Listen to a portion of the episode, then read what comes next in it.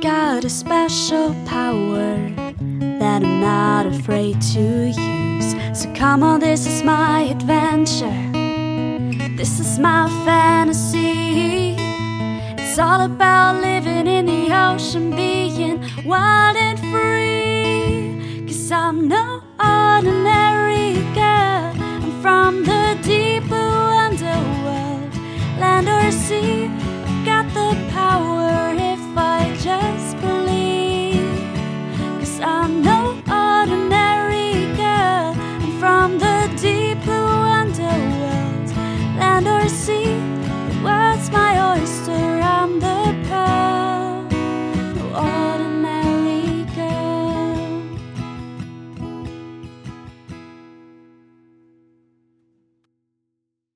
Moin und herzlich willkommen bei den drei Meerjungfrauen. Ich bin Eva Hallo, ich bin Anna.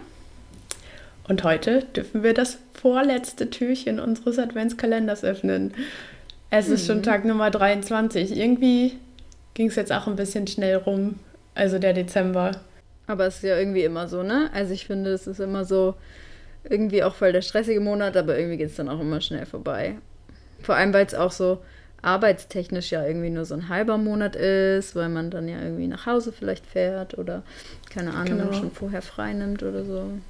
Ja, aber andererseits müssen auf Arbeit noch so viele Dinge erledigt werden und jedenfalls bei Ja, uns ist es gerade so, dass alle auch ein bisschen gestresst sind, so unterschwellig.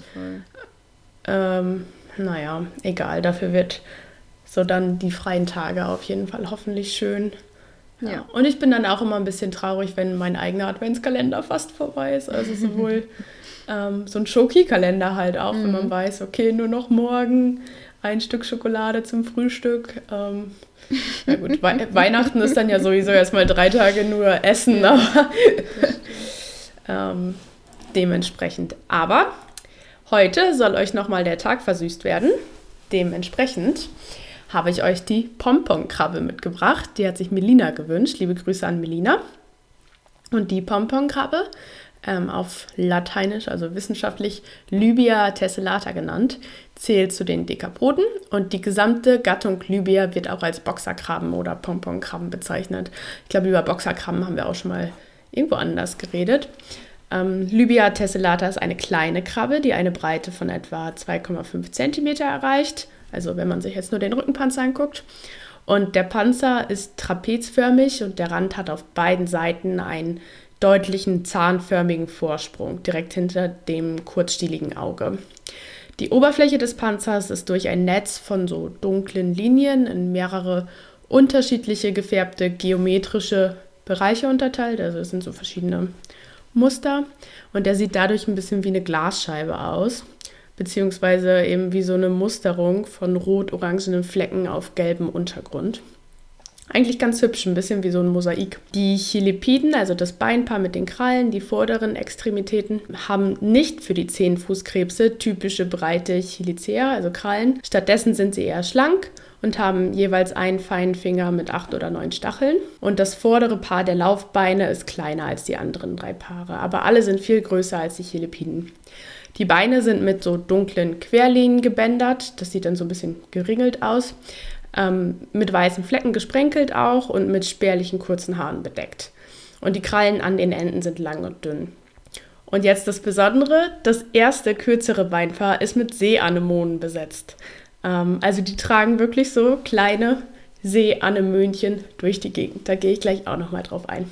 Lybia tessellata kommt in eher flacheren Gewässern vor, im tropischen Indopazifik, wobei das Ausbreitungsgebiet vom Roten Meer und der ostafrikanischen Küste bis nach Indonesien und Neuguinea sich erstreckt.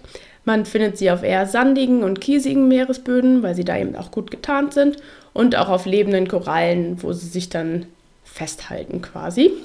Sie sind Allesfresser ähm, und sie tragen eben diese Seeanemonen. Normalerweise sind das Bunodeopsis ähm, oder Triactis producta, wer sich hier mit Seeanemonen auskennt.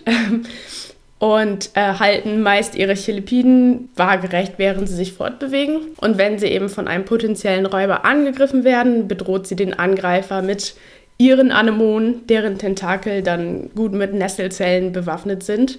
Also quasi diese Zellen, die stacheln. Und das ist eben der Abwehrmechanismus. Und für die Anemone ergibt sich natürlich auch Vorteile, da sie quasi mobil ist durch die Krabbe ähm, und dadurch eben auch viel mehr, ja, also sie wäre einfach nicht so mobil und kann dadurch eben an viel mehr ähm, Wasser vorbeikommen, so sage ich mal so. Aber für die Krabbe ergibt sich ein Nachteil, er kann sich nicht selbst mit seinen Stacheln ernähren und benutzt dadurch eben auch die Tentakel der Anemonen, um Nahrungspartikel zu sammeln, die er dann mit so beweglichen Maxillipeden abtransportiert, also quasi über den Körper hinweg. Und für die Anemone gibt es dann, wie ich vorhin schon sagte, auch Nahrungspartikel. Und dadurch, dass die Anemone eben mit der Krabbe mobiler ist, gibt es eben ein viel höheres Nahrungsangebot. Die Eier von Lybia tessellata sind rot und werden auf dem Bauch des Weibchens herumgetragen wo sie dann auch ausgebreitet werden. Tatsächlich ist es auch so, dass Lybia tessellata für Aquarien sehr beliebt ist, kann man sich ja vorstellen, gerade mit so zwei Seeanemonen ähm, drumherum. Und erstaunlicherweise eignet sie sich auch gut für die Haltung in einem Riffaquarium, obwohl sie so klein ist ähm, und so kryptisch aussieht ähm, und verträgt sich relativ gut mit anderen Aquarienbewohnern, kann aber eben auch von Raubfischen angegriffen werden und ist wohl relativ scheu. Aber ich habe mich gefragt, und dazu habe ich jetzt nicht so viele Infos gefunden, weil ich jetzt auch nicht so die Aquarianerin bin. Aquaristin, glaube ich. Aquaristin, okay. Ich glaube schon. Ja. Okay, es kann sein. wahrscheinlich gibt es noch einen Unterschied wegen irgendwas. Naja, ja, auf jeden Fall kenne ich mich da nicht so hundertprozentig aus. Aber ich habe mich halt gefragt, wie man das macht, wenn die Seeanemonen sterben. Weil ähm, wenn das eben in der Natur passiert, dann picken die sich quasi eben neue auf. Aber die müssen ja überhaupt erst vorhanden sein im Aquarium. Ähm, ja, wahrscheinlich kauft man dann neue mhm. oder so. Ja, ja, wahrscheinlich. Ja, genau. Ja, und ein, einen kleinen Fun-Fact habe ich noch für die BriefmarkensammlerInnen unter uns. Die Post der Philippinen brachte im Jahr 2010 eine Briefmarke heraus, auf der Libya Tessellata dargestellt ist. Also, ihr könnt quasi eine Briefmarke mit unserem Adventskalender-Tier des Tages bekommen, hm. wenn ihr euch anstrengt. Cool, ja, spannend. Ähm, ihr habt es alle leider nicht gesehen, was ich sehen durfte, aber es war super lustig, weil Eva hat die ganze Zeit nebenbei ähm, so getan, als wäre sie selber die Krabbe und hätte die Pompons in der Hand. Ein bisschen ähm, Cheerleader-mäßig, oder? Ja, genau. Ja, das äh, war schön. Ja, danke dafür. Ich weiß nicht, warum ich das reflexartig immer direkt so mache. Ja. Aber ich bin froh, dass wir einen Podcast haben und nicht das Ganze per Video veröffentlichen können ja auch mal einen Videopodcast machen. Oh Gott, oh Gott. ähm, nicht so gern. okay. Ja, cool. Danke dafür. Ähm, das war gern. spannend. Ja, und ja. Äh, ich würde sagen, wir öffnen morgen das letzte Türchen gemeinsam. Aufregend. Bis morgen. Bis morgen.